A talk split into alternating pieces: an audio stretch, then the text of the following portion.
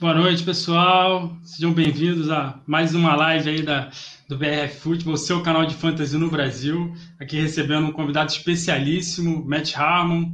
Acho que todo mundo que acompanha fantasy, seja no Brasil ou todo mundo, o mundo inteiro conhece o Matt Harmon. É, atualmente está no, no Yahoo Fantasy, tem o projeto dele que é o Reception Perception, que qualquer fã de fantasy conhece. A gente, a gente vai fazer algum, alguns sorteios, então fiquem ligados. Fique, deixe, seus, deixe seus comentários aqui para participar com a gente, suas perguntas para o Matt, que ele vai gostar. Esse é o, o carro-chefe da gente é o Matt aqui, o Matt Harmon. Então, deixe as perguntas para eles. As, aquelas lembranças de sempre, antes do, no começo dos nossos vídeos. Assine o BRF Futebol. Lá você tem conteúdo exclusivo. Com a, com a, assinatura semestral você ganha a segunda edição do livro do Fantasy Futebol. E na, isso na assinatura anual, desculpa. Além de uma mentoria com a gente, na semestral você ganha acesso exclusivo ou antecipado a alguns artigos especiais, principalmente do Ruizão aí, o, o cara da gente. E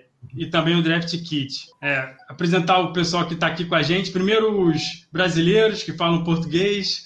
O Caio, Caião, presida. Fala aí, Caio. E aí, Sérgio, boa noite. A gente está aí com essa boa live. Um prazer, é um prazer ter um dos melhores do mundo do fantasy com a gente aqui hoje, Matt Harmon. A gente tem muito que aprender. Thank you, Matt. It's a pleasure to have you here. I am so gassed up to talk to you guys. I'm excited. Thank you so much for having me. Uh, we appreciate you, your presence here. Man. É, outro, outro, o nosso chefão daqui, o, Ru, o Ruizão, nosso produtor aí de conteúdos exclusivos, especialmente analítica aí. Fala aí, Rui. Boa noite. Boa noite, Sejão. Boa noite, galera. Tudo bom? Matt, it's a pleasure to have you here. We are eager to learn a lot from you. Yeah, I'm excited. Hey, you, you and I have been going back on Twitter for a long, um, long time now. I've been following your work, and you're the man. You're absolutely crushing it. So, uh, thank you for kind of being the connection here, my friend. I appreciate it. Thank you. Uh-huh, very good. Os outros dois aí vocês já conhecem de outras lives. O Caio, o Cainho, Fala aí, Kai. e aí, be beleza, pessoal? Estamos é, aqui de novo. Been a huge fan of Matt Harmon, so really excited to have him here. Hope to learn a lot today, and so does everyone. O outro é o Derek, nosso, nosso representante direto de Manchester. Acabou de comemorar o título em inglês, aí vem aqui participar da live com a gente. Fala aí, Derek. Calma aí, Derek. Você tá no mudo, Derek. Sempre assim. Ah, Bem, primeiramente, é, bem-vindo a todo mundo. Uh, thank you, Matt, for having us here today, or in this case tonight. But um, yes, it's been a pleasure. Awesome. É isso aí, pessoal. E lembrando que a gente vai sortear três prêmios aqui hoje. O primeiro prêmio vai ser o, o livro do Fantasy Football. O segundo é uma assinatura semestral do nosso canal, do BRF Futebol, e também um lugar especial no Scott Fishbowl, para quem quiser participar lá dessa liga que só participa fera. É isso aí, fica. A gente vai sortear no decorrer da live para participar do, do sorteio. Tem que ser inscrito no canal do YouTube, isso é importante tem que ter dado o retweet lá no, no tweet lá do nosso, do nosso canal que a gente deixou e também está presente aqui na live. Então deixe seus comentários, comenta aí para poder participar da live, do sorteio. E é isso, agora vamos, vamos começar então com conosco nosso apresentador em inglês, Derek. Let's go, Derek. So, uh, let let's begin. Before, let, Everybody sure. said thanks to Matt, except for me. So let's thank you here for coming here, Matt. now it's my time. thank you, thank you for having me. Perfect then. Um, so shall we start? Uh, Matt, uh, firstly, uh, tell us a little bit about yourself. Uh, how do you start playing fantasy, and how you end up in this in this industry? Yeah, uh, no, good place to start it off. It's funny because I, I, get this question a lot, and you know, back when I was in high school, I think I was, um, I think I was a junior, sophomore in high school. Uh, my best friend uh, he's gonna be the best man at my wedding here next year. Uh, he said to me, he's like, "Look, man, we need like a a, a twelve person because obviously we're playing twelve team leagues. Twelve, uh, we need a twelve person here for this fantasy football league. Do you want to do it?" And I was like, "No, no chance. I'm not playing fantasy football. That sounds stupid." Uh, well, lo and behold, I did end up playing in that league and uh, really loved it. Um, I was just like the type of person, and I probably am still this type of person where like once I get into something and I really love it. Like I really sink my teeth in. I become, you know, like obsessed with it. And uh, that was definitely me with football and with fantasy football. Uh, as a result, you know, I, I started playing Madden a ton and like I memorized basically every roster. You know, I could tell you, my dad would like take me to parties or whatever and be like, hey, uh, you know, who's the right tackle for the Chiefs or, or whatever? You know, some player I had no business knowing. And um, I could tell, you know, I could tell you right off the bat, you know, you can look it up on, on, in, in, on the internet. And I was, I was usually right more often than not. So just became, I don't know, obsessed, fixated with football basically. And how I ended up getting into the industry was I just kind of decided, you know, life took me through a few circuitous twists and turns there. Uh, as I got older, as I graduated from college, uh, decided to kind of put aside every other path I was going to take, and I, I, wanted to turn that passion that I had for football into a into a job. Of course, like not knowing really how you do that. You know, I had uh, had no connections, no uh, no media affiliations. Obviously, did not play in the NFL, so uh, it was it was basically just let's start a website and see what happens. Uh, and the story kind of evolved and unfolded from there. Developed reception perception, and uh, the rest is rest is sort of history from then on. Nice. So uh, when it comes to reception perception, uh, tell us a little bit more about this project. Uh, what do you like the most? Uh, what do you hate the most? Everything. well, I mean, if I hate anything about it, it's just how much how much time it takes. It does take a lot of time, but listen, good work uh, is it does take time, and I mean, I do feel very bullish that uh, I, what I'm doing is worthwhile and is uh, is worth the time. You know, it's it's a difference between slow cooking a nice piece of meat in a smoker over a grill as opposed to microwaving food. Like, sure, you could microwave something and it'll be ready right away, but sometimes you know good things take a little longer. Quality does end up taking time. So if there's if there's one thing I don't like about it, it does take up a lot of my time, but it is something I love to do as well. The thing that I really like about it is I, I think it uh, has accomplished the goal that I set out to accomplish uh, when I developed the series, which was essentially I wanted to answer the question, my biggest question about football, which was we know that wide receivers are so inherently dependent on other positions in order to accrue production. You know, even just to get a target, so many things have to go right for that wide receiver. The only thing that the wide receiver can control is how often do they run good routes? How often do they get separation from the guys covering them? Really, I wanted to answer the question is when we're sitting at home on Sundays watching games, what the hell are those wide receivers doing when they run off the screen? You know, you hear announcers say these guys are all open, but the quarterback can't find them, or this quarterback's got nobody to throw to because everybody's covered. But I wanted to try to go in and really put a hard percentage to that. So that's when I developed the methodology to track game film and go in and spend all those hours watching wide receivers and tracking exactly what they're doing, independent of the variable of the quarterback and all the surrounding things. So,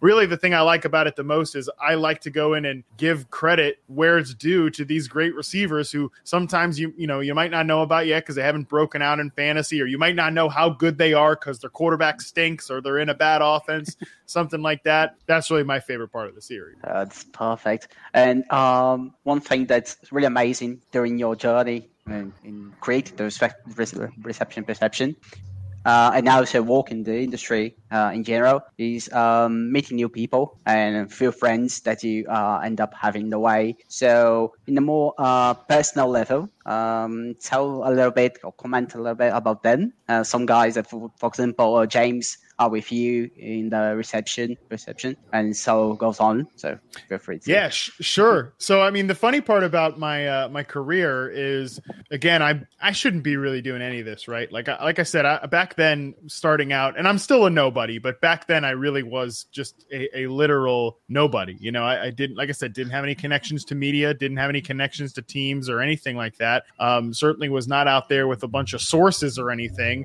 So for me it was really starting at ground zero. Uh, but building reception perception over time, like I'm, like you mentioned, I made a lot of connections and a lot of friends uh, in the industry to the point that you know when I was writing for Football Guys, which by the way was for me such a huge win because I grew up listening to the Football Guys podcast with Sigmund Bloom and Cecil Lammey. So for Sigmund Bloom to reach out to me and, and bring me to Football Guys was like such a huge win. And the fact that he and I have become such good friends and I, I really view him as like a mentor, I value that relationship. So that relationship brought me to Football Guys. And then, you know, further along, uh, I, I, I was alerted that you know the NFL Network was like looking for basically a a, a fantasy editor, fantasy writer to uh, to to do some work for them during the season, and uh, I had no business getting that job because believe me, I was not qualified for that. Right, like you, I just tossed my resume into a giant stack, uh, a digital stack of resumes. Probably hundreds and hundreds of people applied for that job, but um, I knew uh, Alex Gelhar there, like he was familiar with reception perception. He had read the work before, so he pulled my name out of the stack, and he and Marcus Grant interviewed me uh, over the phone when I was living all the way across the country in Virginia. And you know, those guys have ended up becoming like some of my best friends uh, because like I got that job. We became really good friends, and you know, met uh, Matt Franciscovich franchise. We started doing the fantasy hipster stuff together. He's still one of my best friends, and obviously met James there as well. Now James is a business partner with me at Reception Perception and has helped me kind of grow this brand to something I never could have uh, dreamed it, it being. And so, yeah, you're right. You're totally right. That relationships and friendships and, and the people that you you meet along the way are really crucial to everybody's own individual journey. You know, that's not to even speak about a lot of the athletes and players who I've gotten to know on a more personal level too. And that's really cool as well to see these guys as like actual human beings beyond just uh, you know numbers on a spreadsheet or something like that. It's amazing, no less. it's just uh, no awesome in a bunch of different levels. Uh, so um, right now, before we start with the with uh, the first uh, raffle, I'll just um, ask you one last question before we have a this, this little raffle. So, uh, what league format do you usually uh, do you prefer to play today? So, yeah, I mean, listen, I love.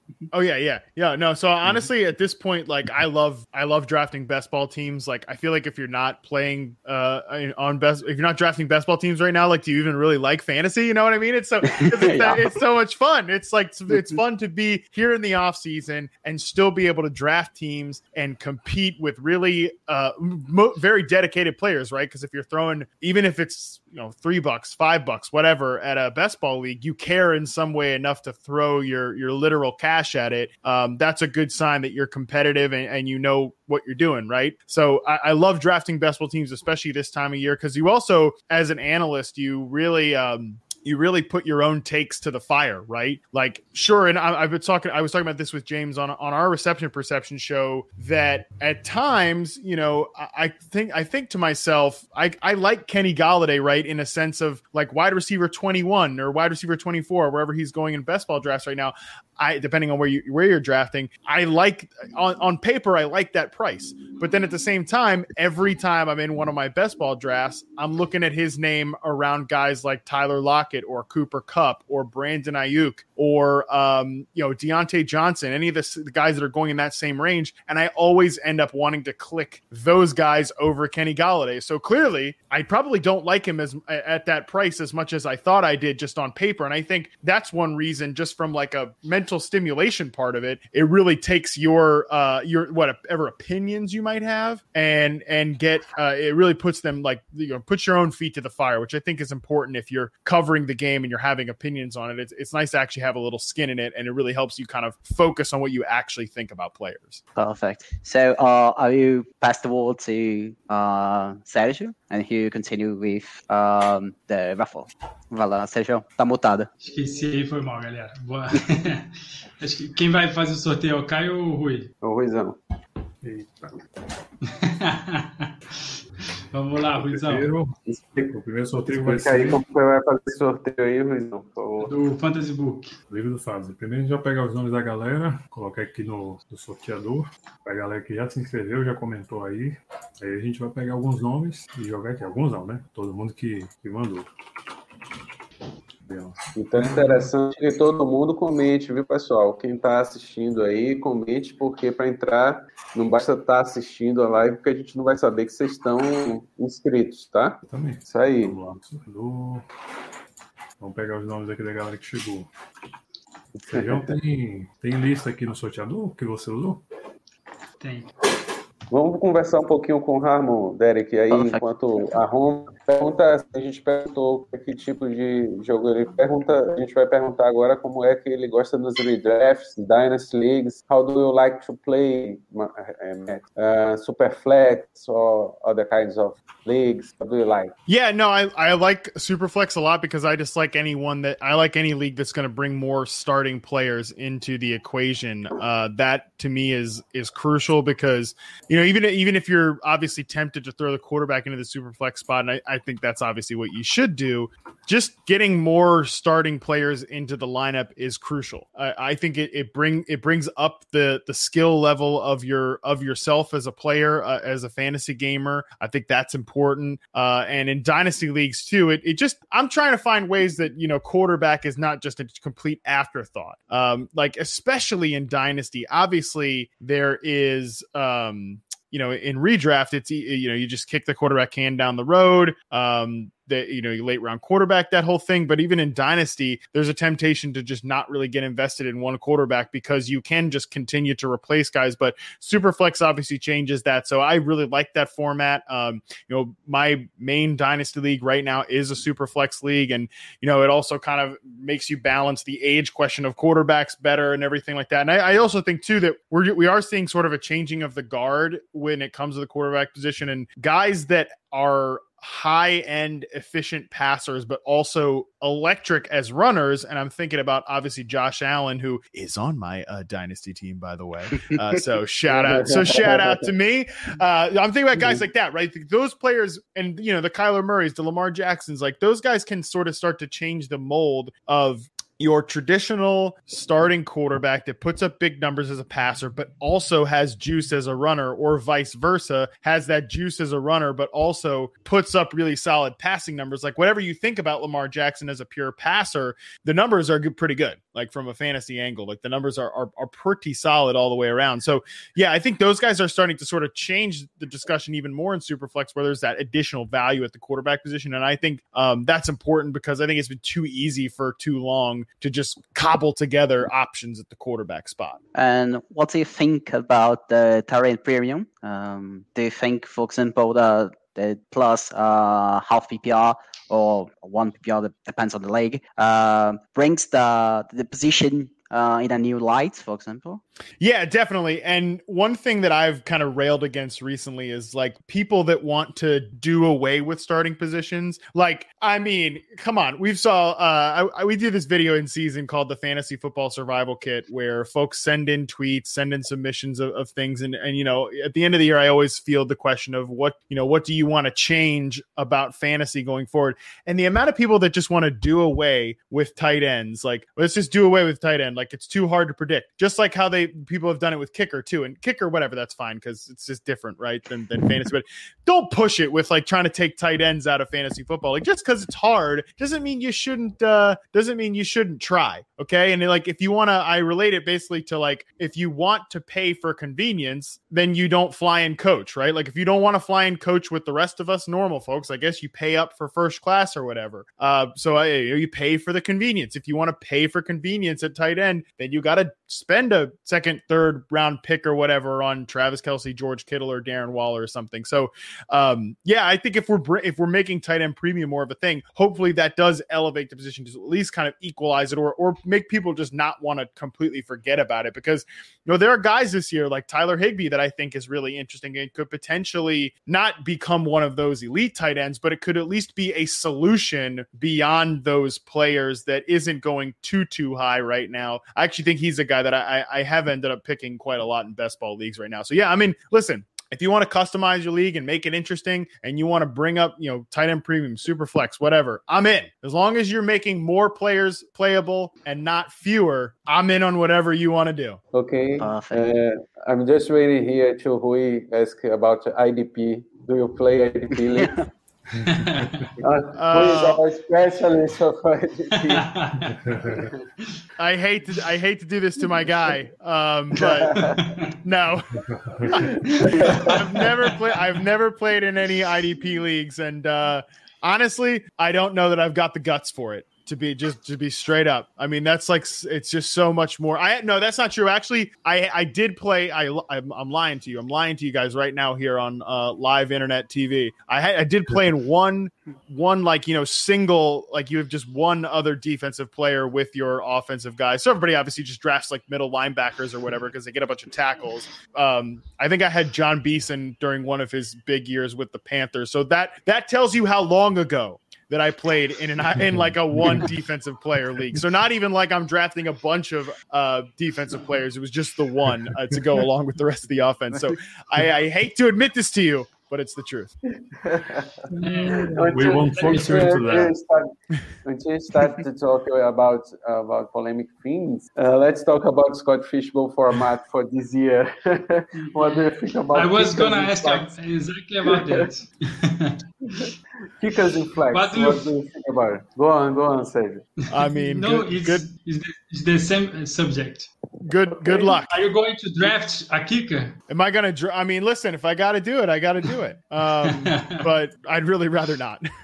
I'm not gonna be. I am not gonna be one of these people out here though. Like, there's a lot of mainstream, like big name fantasy analysts that are like really railing against the whole kicker thing and like you know just totally want to remove kickers. I'm not in. I'm not into that if you want to have kickers in your league, kick, kick, away, baby. Like I'm I'm fine with that. You know, I'm not like live and let live when it comes to the kicker thing. Is basically how my philosophy on it. What about in Scott Fishbowl? This year's kickers are allowed. So, but are you drafting anyone? I see some people aren't. What about you? I probably will end up doing it because you know what I don't want to do, man. I don't want to be out there on the Scott. I like if, I don't want to be out there on the Scott Fishbowl waiver wire combing for kickers. You know that is a tough.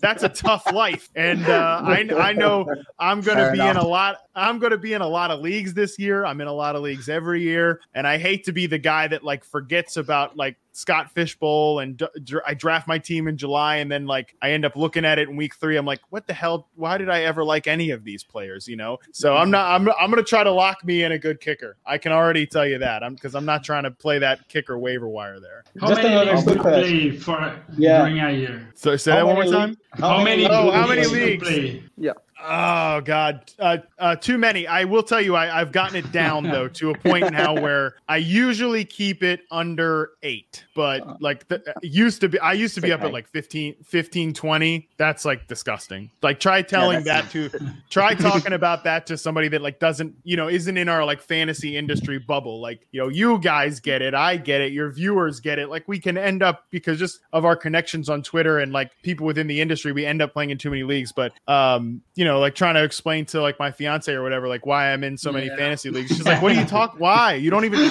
She's like, "You don't. You don't even have that many. You don't have that many friends. How are you in this many fantasy leagues?" it's not like that. And can you imagine just to keep tracking of all those uh, those leagues, all those teams, and you start confusing yourself where oh, you yeah. think you have some player and you know in a different league or something like that. Yeah, well, it's like sure I have Julio Jones in this league, but Julio Jones is probably stomping me out in some other league, so it's all it's all negligible at some point. It's so Also, yeah. It's yeah there's a balance to the universe. Also by the way like when you have that many leagues you you do end up like by week four being like well this team's done. Like i'm just gonna stop you know i'm just gonna i can't care anymore right? Because like i know by now at this point like three of my main guys are already injured. I didn't pick up you know week one or week two's hottest waiver running back. I'm dead in the water anyways i might as well devote my resources to a league i might actually be able to win. Fair enough. Uh talking about uh julio jones what do you think about uh, his trade? Uh, what do you, whether you project or if your feeling, your guts uh, relate to uh, the best landing spot? That's that's, that's so. I, no, no, no. I, th- I, it's a great question. Obviously, it's like top of everyone's mind right now. You know, because yeah. there are so many. There, I mean, listen. Every every single NFL team should be at least picking up the phone and like seeing what the asking price is because Julio Jones is is that kind of player, right? Um, I think if I had to pick a favorite landing spot, there's a very good chance um know that he that he gets traded to it. Like a, the titans would be fun although i really do want like aj brown to get all the targets but i think they probably yes, can't really Yeah, yes, please. I think we're all in on that. Listen, I, you guys asked for one spoiler before um, before uh, before we got started here on Marquise Brown. I'll give you this one instead. When AJ Brown hits the reception perception website next Monday, it is going to be electric. This people are going to be excited about how good this guy really, really was in 2020, Wow. and potentially how good he could be going forward. So we can all get excited about that. So actually, let's not send Julio Jones to the Titans so that we can get AJ Brown wide receiver one overall season.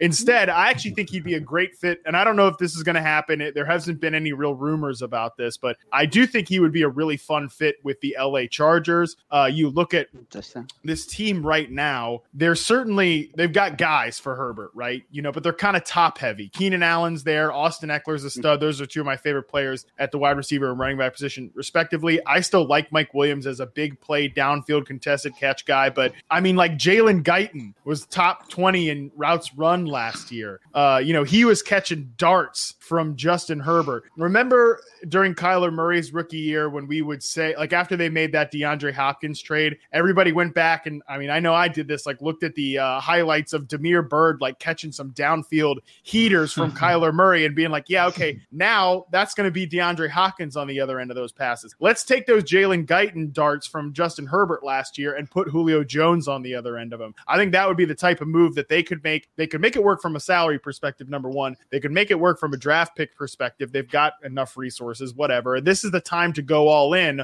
on your young quarterback. That offense would suddenly look that much more intriguing with another uh, weapon there alongside what they've already got in Keenan Allen, Mike Williams, and Austin Ekeler. I'm So, sure um, that everybody will draft Jalen Guyton now today.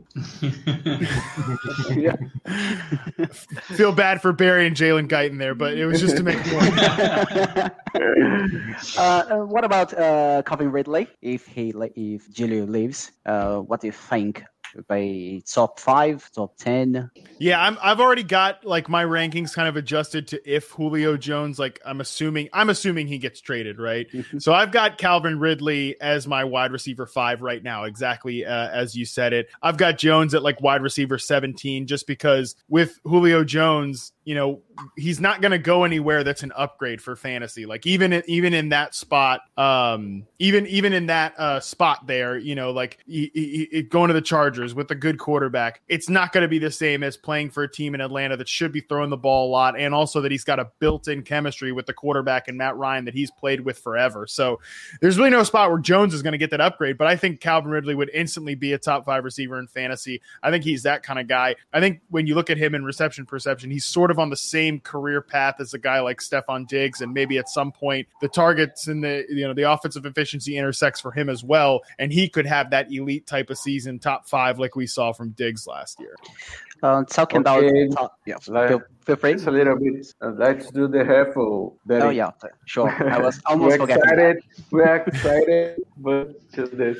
Boa, Sérgio. Uhum. Rui.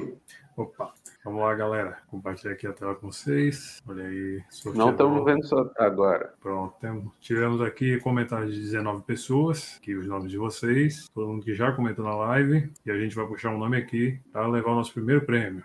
E rufem os tambores e Sami Scarpellini, é o nosso vencedor do livro. Beleza. Esse aí Go on.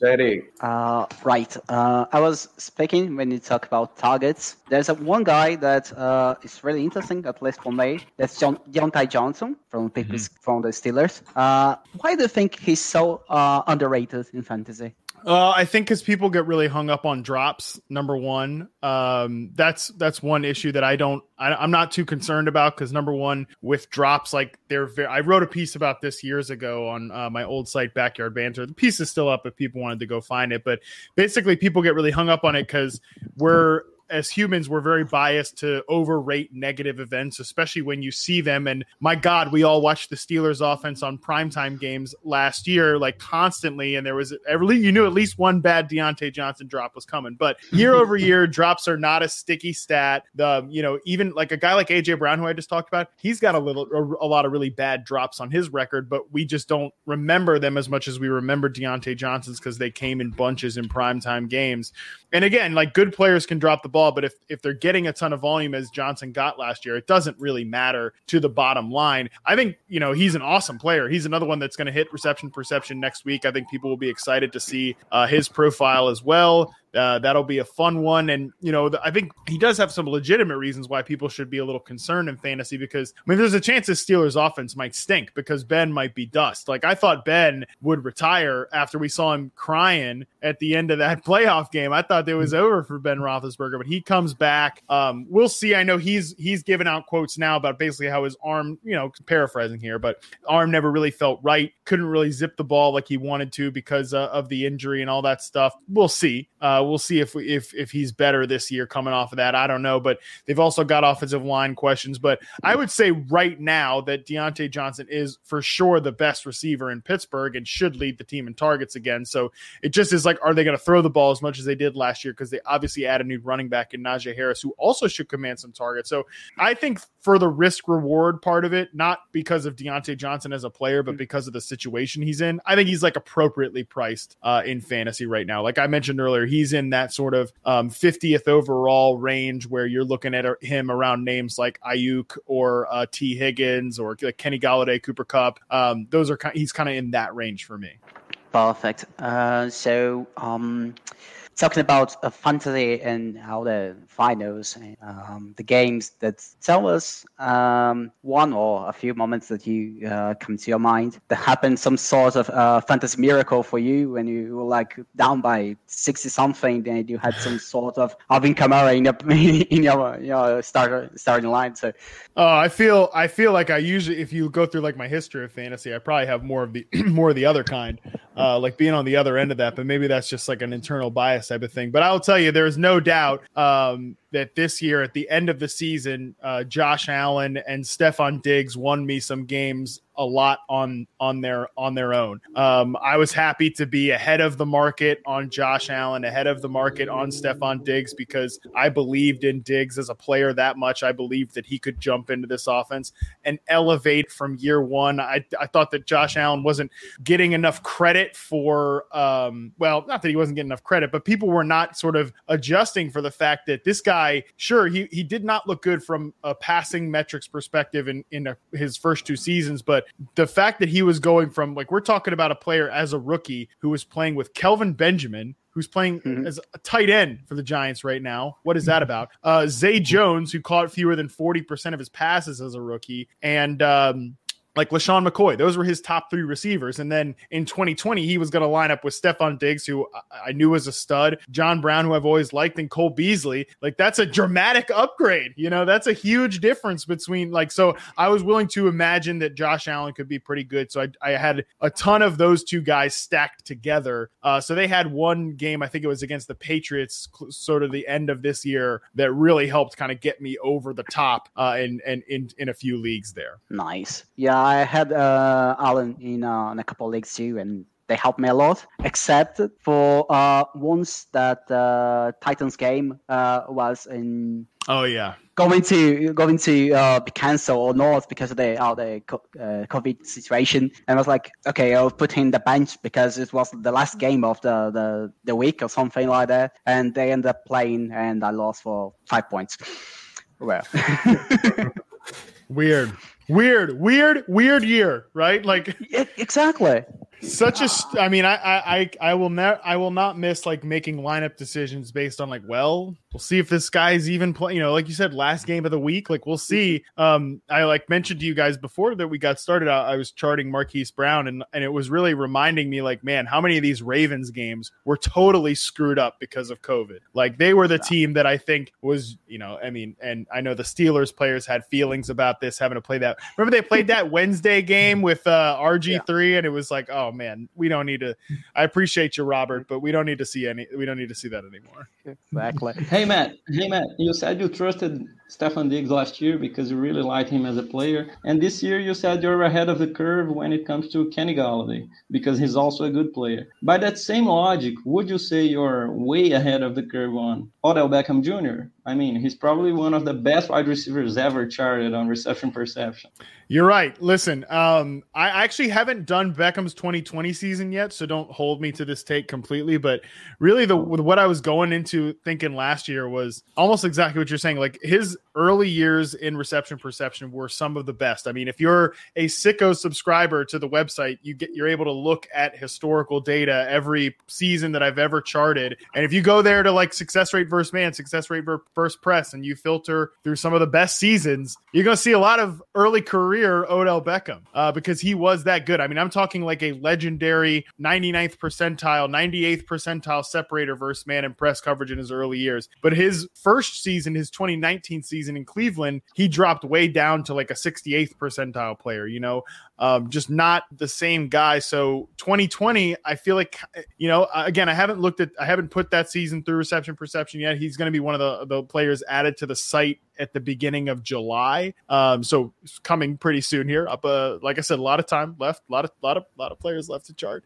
Um, but I'm, I'm really interested to see how he turns out because I do think there's every reason to buy back in on him as a player. I mean, look, because of how good he was, like you said early on in his career in reception perception, I'm probably going to always give the benefit of the doubt to can he become that guy again? But uh, we just haven't seen it yet with him and Baker. But I, I think that a lot of the Baker Mayfield is better without Odell Beckham chatter is more like just coincidence than anything else. Like I wouldn't be surprised if Beckham is a real big difference maker in this offense that I think started to find itself towards the end of last last year, and it really doesn't have anything to do with Beckham being there or not.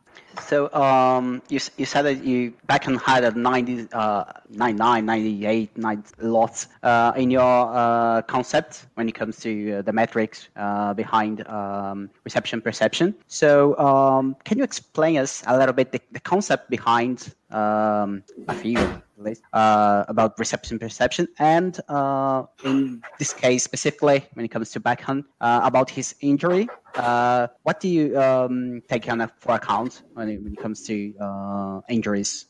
Yeah. So first question uh, being the the first one that you asked, like basically, so what reception perception is for anyone who's not familiar with it, which sh- I probably should have explained this at the start. You know, like for anyone that's new, um, reception perception is the methodology that I came up with to better evaluate wide receivers. Like I mentioned earlier, to remove them from the variables of their surroundings, like every stat that you could think of, like every standard stat for wide receivers, is influenced by the quarterback, by the offensive line giving the quarterback enough time, by the uh, play caller putting them in a good position to win with their own strengths, everything like that. But even just the quarterback variable is a huge one, right? We know that when it comes to wide receivers. So over an eight game sample for NFL players and college players, I go in and chart every single route that they run, how often they get open on each route, how often they run each route type, um, how often do they beat man zone press, whatever. Um, and I've been doing that since 2014. So I have over 300 players in the database right now, um, and obviously many more coming over the next few months. Uh, so yeah, basically it's it's trying to evaluate wide receivers with the one thing that they can control, which is how often do they get open, how often do they run good routes, trying to quantify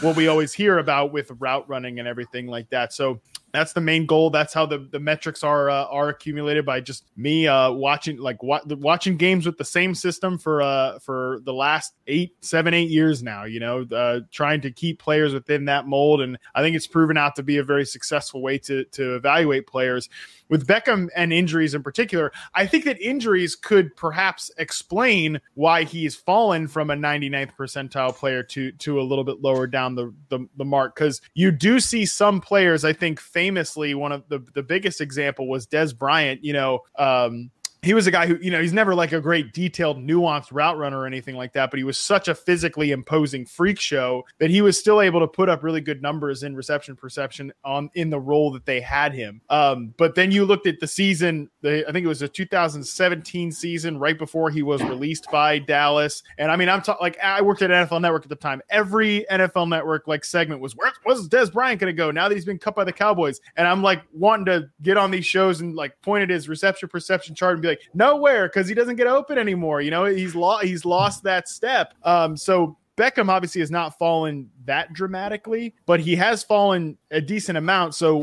I kind of, like I said, I want to go back and look at that 2020 season before really knowing for sure. But there is a chance that he has just declined a little bit as a player, which wouldn't be that surprising considering how many lower body injuries he has sustained to this. Point. Perfect. Um, when you, you, said you had a uh, 300 uh, players in your database and a lot more will be coming soon. So uh, I would like you to pick a few of the the rookies this year. Uh, which one do you think uh, is amazing? Uh, is a bit different from everything that you said before. Uh, of course, we have the uh, Chase is just a beast, for example. Yeah. But besides yeah. him, uh, other guys such as you know Elijah Moore, DeVonta Smith, and so goes on. Yeah, uh, the two guys I really loved pre-draft were Rashod Bateman uh, and Elijah Moore, as you mentioned. I mean, starting with Elijah Moore, 98th, per, 90, 95th percentile success rate versus man coverage, really ran, uh, really ran a ton of routes and won at every single level of the route tree. I think this guy's explosive. I think he profiles as a very similar player to like a Tyler Lockett or a Doug Baldwin. You know, someone that you put in the slot but wins vertically, isn't just a pop gun slot receiver like the guy they have now in Jamison Crowder. So I'm very excited about him. Uh, and Bateman, I do think again going back and looking at Marquise Brown right now, and I, I, I still think Marquise Brown's a pretty he's a, pretty good player, but he's not a number one receiver, and he's not a guy that wins over the middle in breaking routes. You know the tough physical stuff that Lamar Jackson really throws the best. Those over the middle routes really are, are where Lamar wins. Uh, I, I, think he's a very good fit in this offense. I know obviously there's a ton of uh, fantasy managers that are freaking out about the fact that there's not a lot of passing volume, and I think that's a legit concern. You know, we'll see if Greg Roman is going to open things up. I, I think Roman has kind of gone stale a little bit as a play caller over his last three stops. At this point,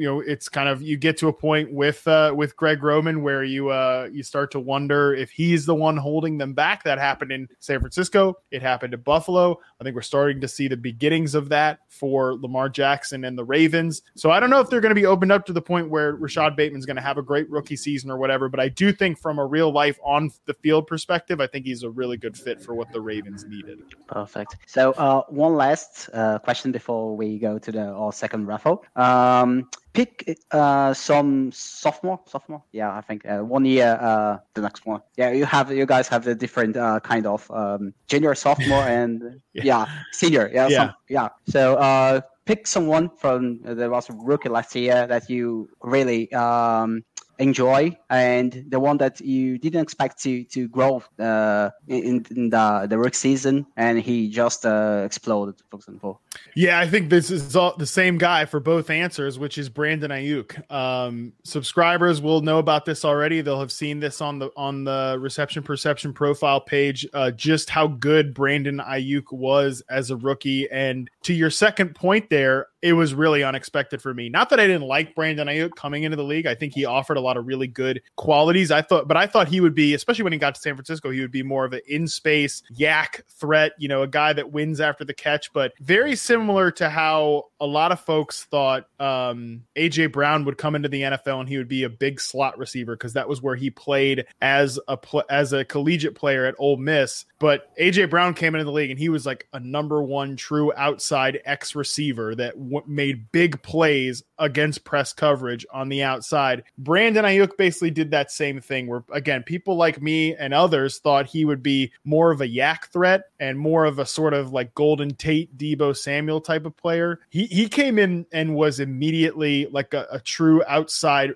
excellent excellent route runner, like excellent separation numbers and reception perception. I'm very very excited about him in that 49ers offense and I'm like, all right, let's see what this team looks like with Trey Lance. I think it could be pretty pretty exciting. Perfect. Um, so uh, I'll give the word to um, Sérgio, and he'll continue with the, the raffle. Vai lá, Sérgio. Ah, it's, it's, é com o Ruizão aí, vamos lá, Ruizão. Nós de novo. Vamos mostrar aqui de novo, sorteador. Atenção. Todo mundo colocou o nome aí, né? Já os comentários. Isso. Ainda chegou mais um agora. Vamos acrescentar também. Vamos pegar aqui o nosso vencedor. Vai ver se dá sorte aí. Tava, a galera que tá, chegando. Tá sorteando pela assinatura semestral, né? É. Agora a assinatura semestral. Futebol. A galera vai gostar. Atenção. É o Jane. Jane, fã do futebolista. Nosso amigão aí. Vai ganhar assinatura semestral. Vai ver muita estatística aí. Beleza. Go on there. Uh, you asked about uh, the rookies and the, the second year wide receivers. And let's talk about the veterans the other the other wide receivers that we think that will explode this year uh, that will be good draft.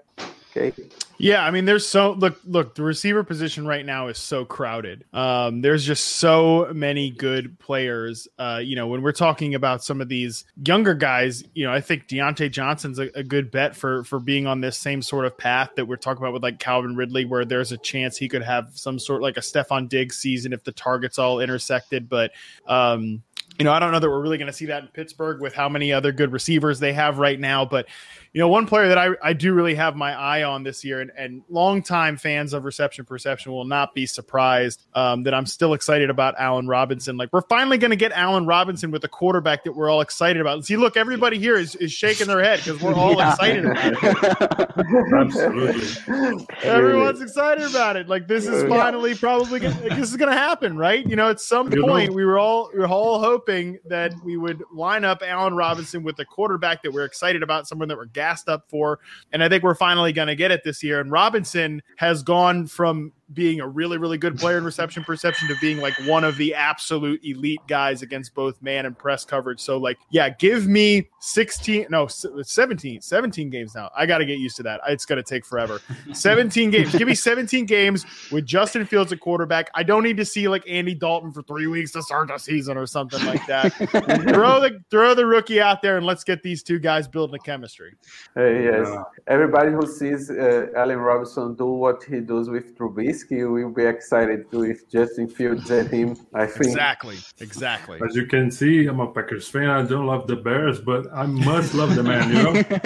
yes, yes, yeah. See, yeah. like, listen, you guys have had it good for a long time. Okay, you guys had it good for a long time. Let let the Bears have this one thing. You know, just one like one uh-huh. thing. That's it. They're, I mean, they're still not going to be that good of a team, but let's let them have one thing yeah. where they get the they get Justin Fields and Allen Robinson firing off. And I mean, maybe it'll keep Allen Robinson in Chicago. Maybe it won't. You know, he he's he was franchised this year. Um, even if he has like a huge season with Justin Fields, I still wouldn't be surprised if he still tries to hit the open market based on you know the salary situation of that team. They're still not in great shape there, so um, it could just be one shining moment in the sun, and then you know let the Bears burn down again one more time. I don't care. so, um, talking about the Packers, uh, what do you think about um, Aaron Rodgers' evil twin, Amari Rodgers, uh, as a rookie? yeah, and uh, what do you think will happen uh, with um, Aaron Rodgers if he's gonna stay, he's gonna leave, he's going to the Broncos, to you know uh, the Raiders or whatever? Don't say Denver Broncos. Don't say Denver Broncos. yeah, no. Look, the longer the longer that this thing goes on, the more I think that Aaron Rodgers will just be back in Green Bay.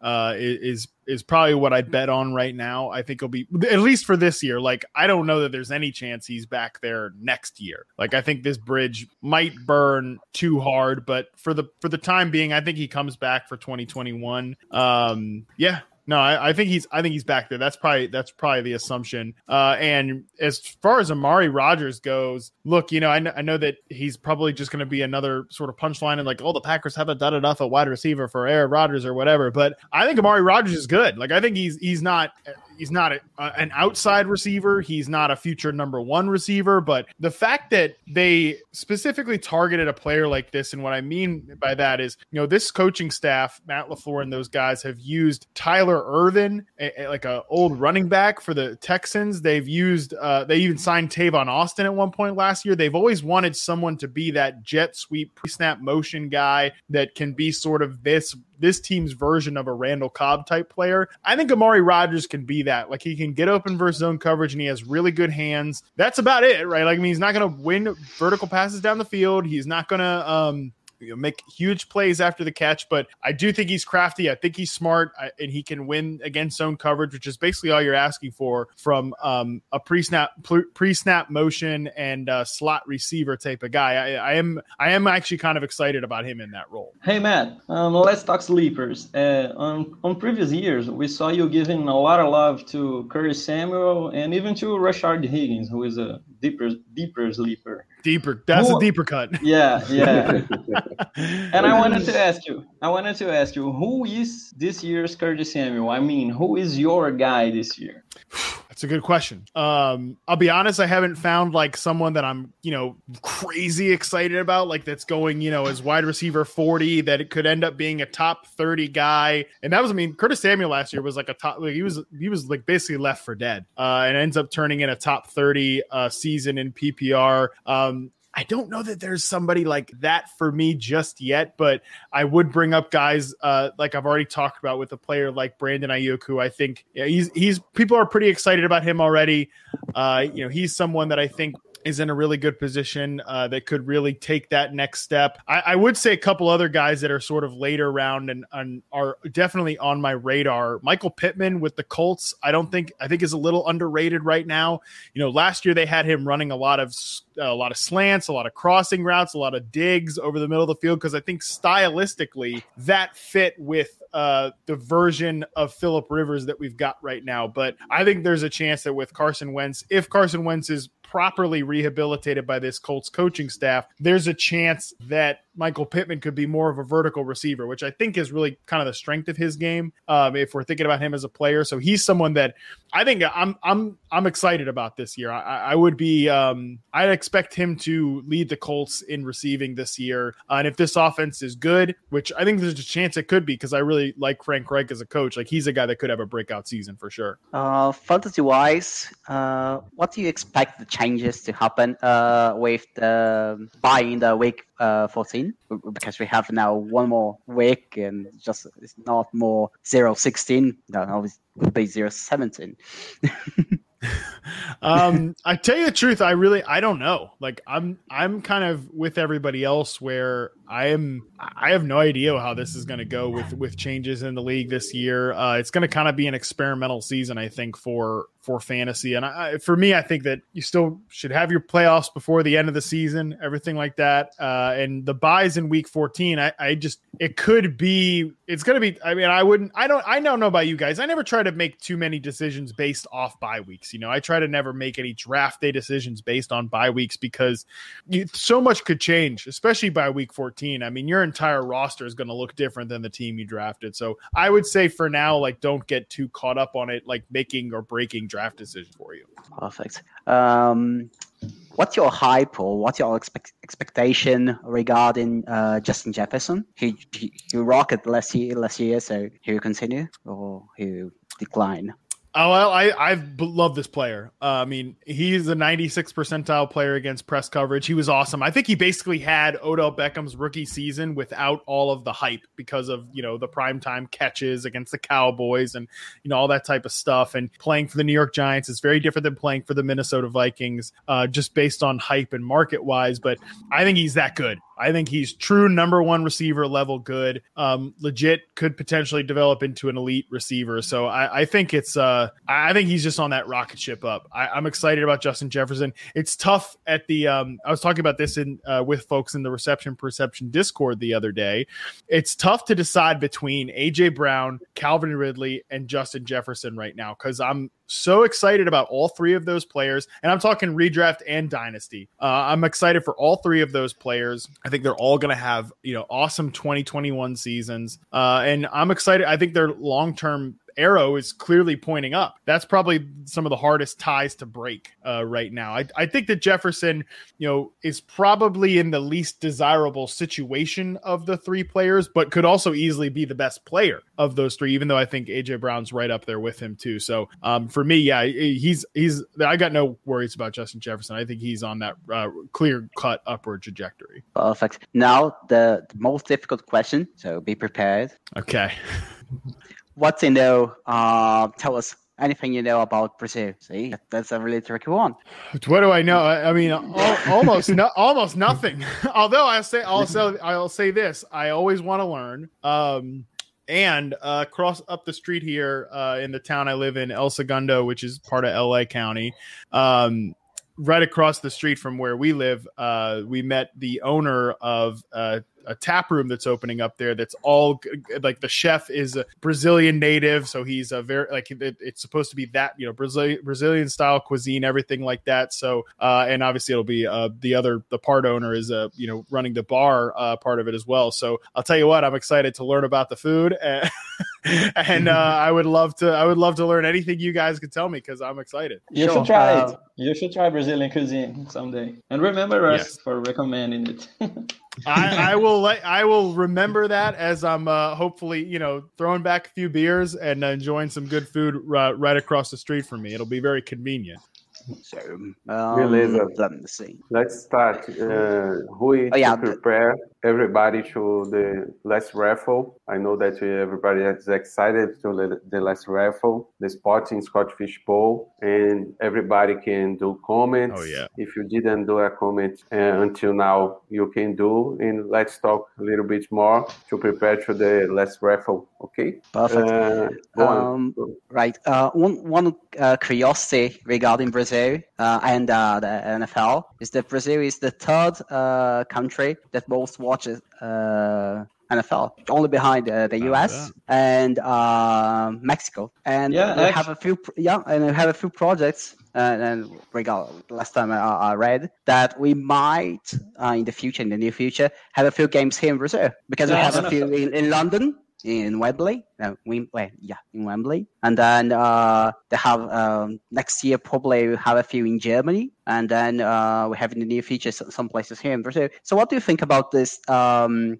away games in a way? Uh, I love it. Listen, I, I think that growing the game is good in, in every circumstance, right? I think getting more eyeballs, uh, especially from outside the U.S., uh, on the game is a good thing. And I, as many people can become, because I, I don't know. I mean, football's a fun sport. It, it brings people together. Like, look at us right now. You know, uh, we have no business knowing each other. We have no business knowing, uh, like you, you, you five, and me, and everyone out here uh, listening and watching. We have we have no reason to know each other uh, eh, that we exist in this world, but here we are. And I think the game brings us together and connects us in that way. And so more people finding their way to that experience, I'm all in favor of it. And uh, I think the players can learn to adjust. with the if there's any scheduling uh, parts of it as well and and in the end more more people more revenue more for the players so and i'm always pro player always pro players getting that bag so uh, in the end i think it works for everybody Perfect. Matt, let me ask you something.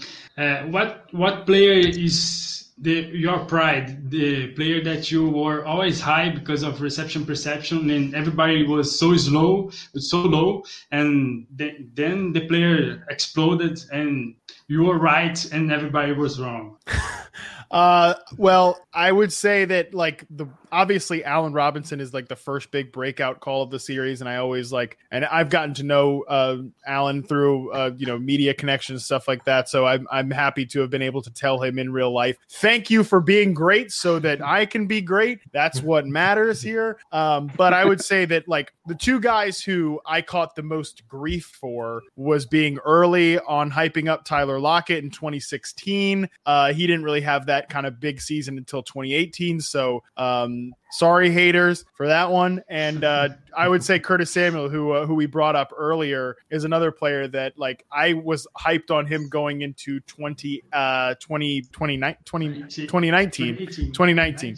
Yeah, I was I was hyped up for him. Was not I wasn't ex- yeah, exactly. Was not expecting him to play with Kyle Allen for as long as he was. I was expecting a healthy Cam Newton, and maybe that's on me for that. But I think 2020 showed you just the beginning of what he could do as a player. I think he's going to have an awesome season in Washington. So yeah, I'm, I uh, I still think that that was a, a good call, and uh, was happy to be uh, early on those two guys. So listen, sometimes I, I, reception perception is very rarely wrong, but sometimes it can be early. Uh, so those two times were good examples of like I caught a lot of grief for those two players for a couple of years, but I think we're in good spots with both of them now.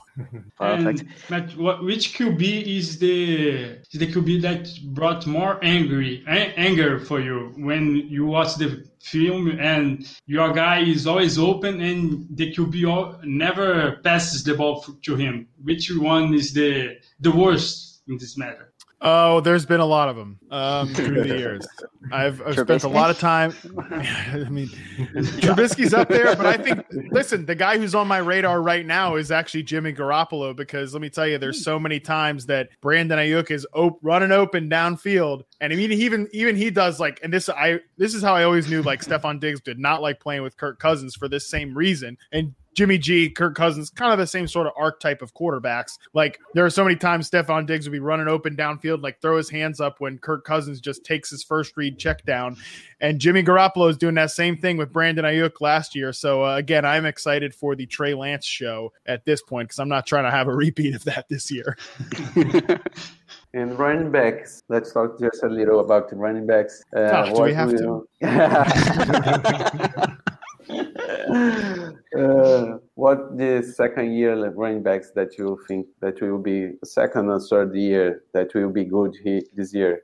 Yeah, I mean, this is a good. This that was a good running back group last year. I'm still really high on Antonio Gibson. I drafted a lot of him last year, but um, this is not an original take because he's going high in drafts right now. But I'm trying to be as ahead of the market as possible on Cam Akers. I am very excited about him. You know, I think he's. I think he could. I could end up slotting him as like a top five running back this year. I know that's aggressive. It's a sort of a bold prediction, maybe. Yeah, bold. Let's say bold-ish prediction. Um, but that offense, I think, is going to be awesome with Stafford. I think they're going to be able to really attack like every level of the field, which they clearly could not do with Jared Goff. And I think Akers sort of cemented as um uh, the top guy there, he could have an awesome season. Although I don't mind, like if you're playing best ball, whether you take Akers or not, I don't mind taking a late round stab on Darrell Henderson too. Because if ever if Akers was to ever get hurt, I think Henderson is still a pretty good back as well. So um, Akers is a guy second year back going in this year that I'm I'm I'm really excited about for sure. Very good. Hey Matt, Let's this is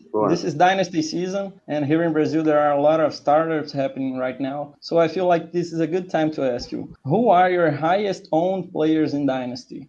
Oh, it's it's Diggs for sure. It's Diggs and uh, it's probably Diggs and Anthony Miller. So let's ignore that last one. yeah, I, I, had a lot of hope for Anthony Miller. We'll see. Maybe he'll be another one that I was early on. I doubt it though that's good. uh, but yeah, no, it's definitely it's hundred percent. It's hundred percent Diggs. I've I've basically every dynasty team I've ever had, he's been a part of. Well, I know I'm getting some Anthony Miller right now that you said it. So let's ho- let's hope it breaks out. Let's hope it breaks It should be free. You should get it for free. So uh, that's good. That's yeah, good. very much. So, um, as such a wide receiver guru, what do you think about the zero RB strategy?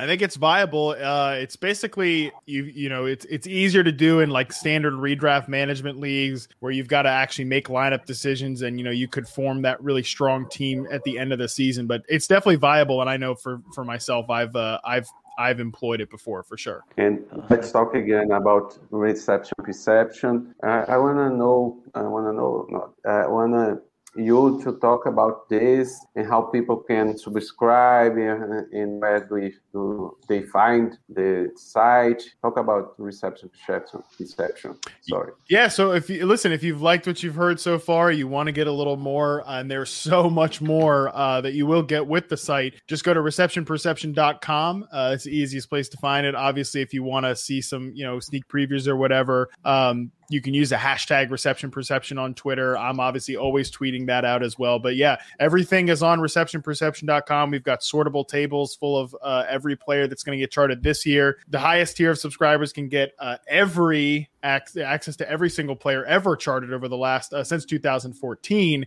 and uh, basically i'm trying to have something for everybody you know whether you want to be that type of subscriber you want to get everything or if you're just like a redraft player you want to throw 20 bucks at the site to get access to just the profiles this year and like okay matt really likes this guy cool i'm in let's draft him this year. There's something for everybody with the site. So receptionperception.com is where everything is. Very good perfect. Um Vamos continuar. Vai ter agora o sorteio, Rui? Alguém tem alguma pergunta de vocês? Mas vamos ver se tem alguma pergunta aqui do pessoal no público. Sérgio, aí algum comentário interessante. Hey, Matt, what is the importance you give to strength of schedule when analyzed to a player in redraft leagues? Um, it just you know it, it not not as much. Uh, I think it matters when you're projecting like team level success, which definitely has um has an impact on uh obviously player projection, everything like that. Like if you think you know the Steelers have a really hard schedule this year, so are they really going to be able to pull off this whole we want to run the ball more? I think that's the type of stuff where you can sort of make tweaks to your own projections, your own individual projections on certain players based on that type of stuff. But you know when it comes to like this guy, this receiver has a really hard slate of uh, passing game matchups or whatever. I'm not really using that to break too many ties in favor or uh, against players when drafting. And what about the playoffs string of schedule? Do you see that? Do you take a look at that or you ignore it? No, way too way too far in advance, I think, to make like accurate projections. We really know we really don't know as much as we think we do going into a season. So, you know, last year there was a chance that people would have thought that, you know, the 49ers were going to be a really tough matchup, but they were so broken and, you know, I mean, they were still pretty decent defense by the end of the year, but um, they were so uh, banged up. It was, it was hard to really project them as that unit going into the season. And that happens plenty of times. And just overall defensive uh, performance can be very variable year to year. You know, the Bills are a good example of a team that most people would have thought would have been a top level defense last year, but they were sort of just a middle of the road unit for most of the season. And if you use, how do you use game script in fantasy football? Yeah, I mean that's everything. You know, with with game script, you're going to want to look at when you when like with uh, you know the Vegas lines, everything like that, projected winners, losers, everything. Um, I think that's crucial. You know, you don't want to. It's it's it's good to sort of, especially if you're playing daily fantasy and you want to stack players up, right? You want to stack a quarterback and a wide receiver. You want to bring it back with someone that they're playing against um, that's definitely a, a, smart strategy. And, you know, sort of if that receiver is going to be in negative game script, you know, they're going to get a lot of targets. The only spot where you can start to get in trouble with that is you don't want a quarterback in negative game script because they could be taking sacks, throwing interceptions, trying to catch up, everything like that. So I'm good with using it for pass catchers, but uh, not as much when it comes to quarterbacks. You want to go for efficiency over volume with quarterbacks. Hey, Matt, I have a question about reception perception methodology. I mean, when a receiver faces really good cornerbacks in a row, for example, if Allen Robinson faces Gilmore and then Tre'Davious White and then another good corner, he'll naturally win less routes. How do you adjust for that? What games do you select when charting a player and everything? Yeah, so I always try to mix up difficult matchups theoretically versus um, and then some some lighter ones too. So I try to get a good mix when sampling games. Um, but I'll tell you, like over the most for the most part, like receivers that are good at getting open, they'll get open versus good corners too. So I, I haven't noticed a ton of like fluctuation in the data just based on matchups. Like maybe I could dig deeper into that, but so far since 2014, as long as I've been doing this, I have not noticed that as much. Nice to hear. Nice to know. Well, on, Sergio. One more question. Uh, okay. Is there are players in today's ADP that you believe is so valuable that you end up drafting in every league?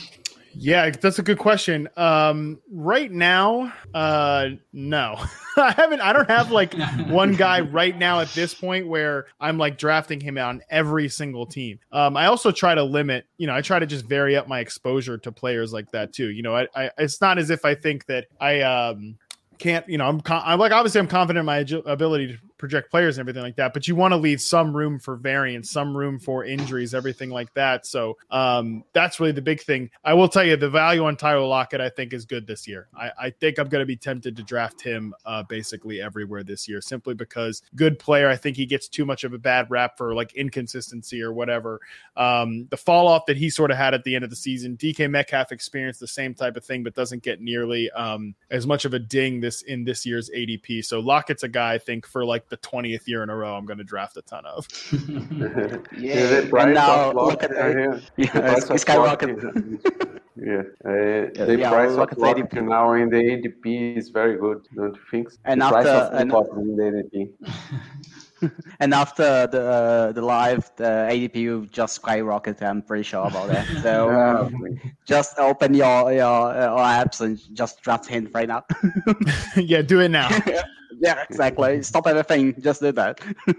and what kind of strategy do you use to draft? Is this is this zero RB, zero RB, or not? No, I mean I try I try to mix it up. You know, I try to keep thing I try to keep it an open mind. I never go into a draft thinking like I have to use this strategy or I have to draft like this player or anything. I, I try to be sort of an open mind, open minded person when it comes to drafting. Uh, regardless, it also depends on where you end up drafting, like within the round. Like, are you the back half the first round? Are you near the turn? Are you near the top? It it it does kind of depend on that more than we want to admit, honestly.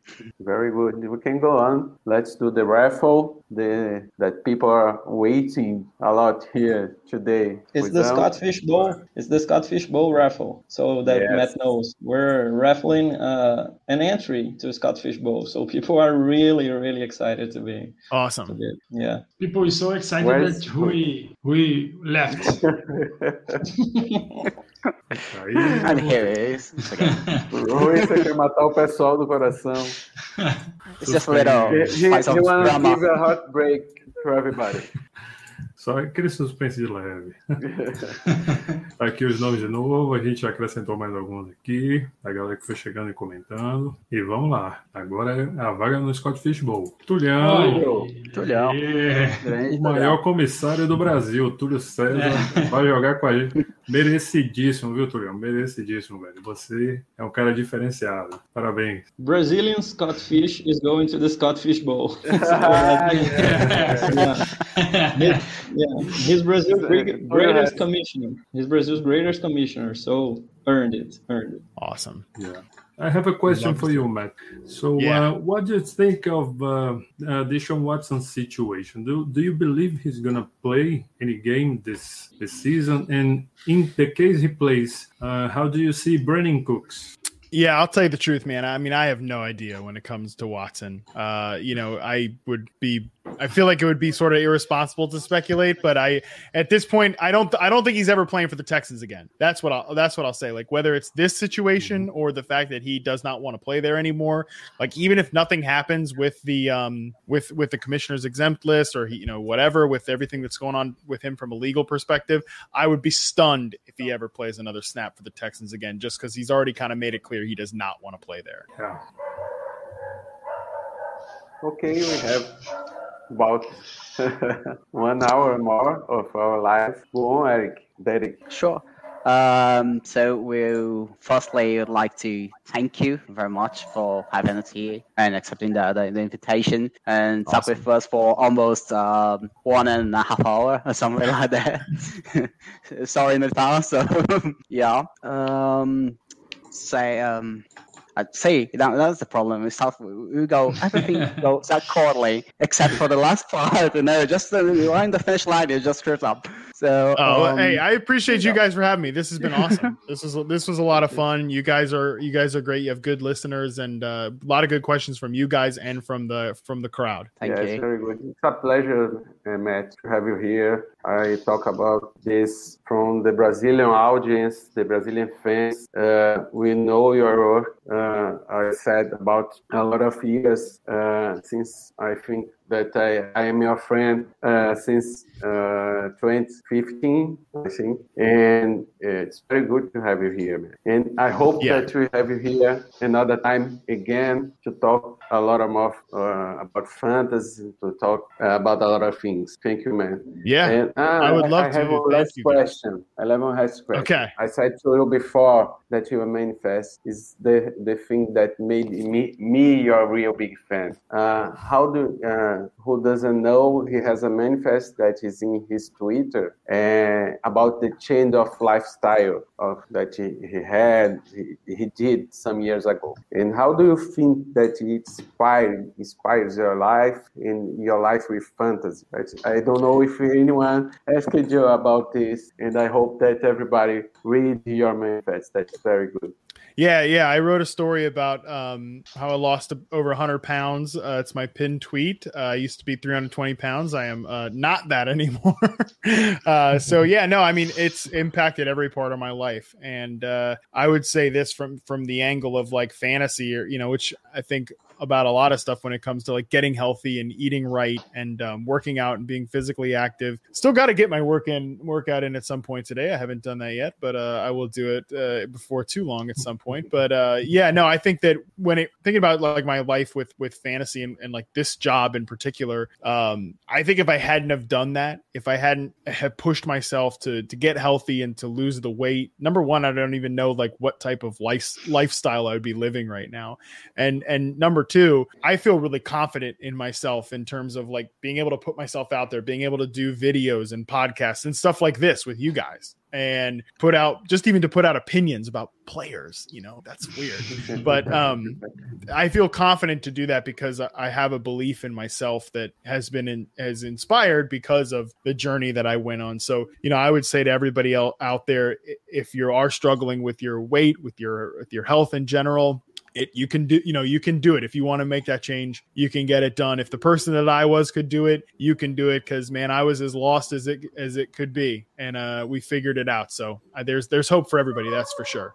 Congratulations. thank you. Again, it's a pleasure to have you here, man. And we have we hope that you come again very soon. i would love to. Yes i would love to Our, our doors are always open for you, man. thank you guys i appreciate you thank you so much for having me this has been awesome Vamos finalizar aí, Derek. Perfeito. É, muito obrigado a todos que estão aqui curtindo aqui com a gente, a live. Parabéns para os ganhadores do sorteio. E apenas para finalizar antes, né? Na próxima live do dia 8, né, nós vamos ter um convidado muito especial, que é o José Ferraz do The Playoffs. Ele vai estar aqui com a gente. A gente vai conversar sobre bastante coisa, com foco mais no- nos quarterbacks. Então já, já se preparem aí, já marca no calendário, deixa a datinha lá bonitinho, que dia 8 tem mais. Às 20 horas, às 20 horas. Exatamente, às 20 horas. Beleza. Obrigado, pessoal. É um pra- prazer estar trazendo um cara como esse aqui para vocês. É, a gente espera que vocês tenham gostado muito, que a gente está muito feliz com essa live. Esperamos que vocês curtam aí o BRF Futebol, acompanhem o trabalho, que a gente tem muito mais para trazer para vocês esse ano. Viu? Muito obrigado. Valeu. Guys. Bye, Matt.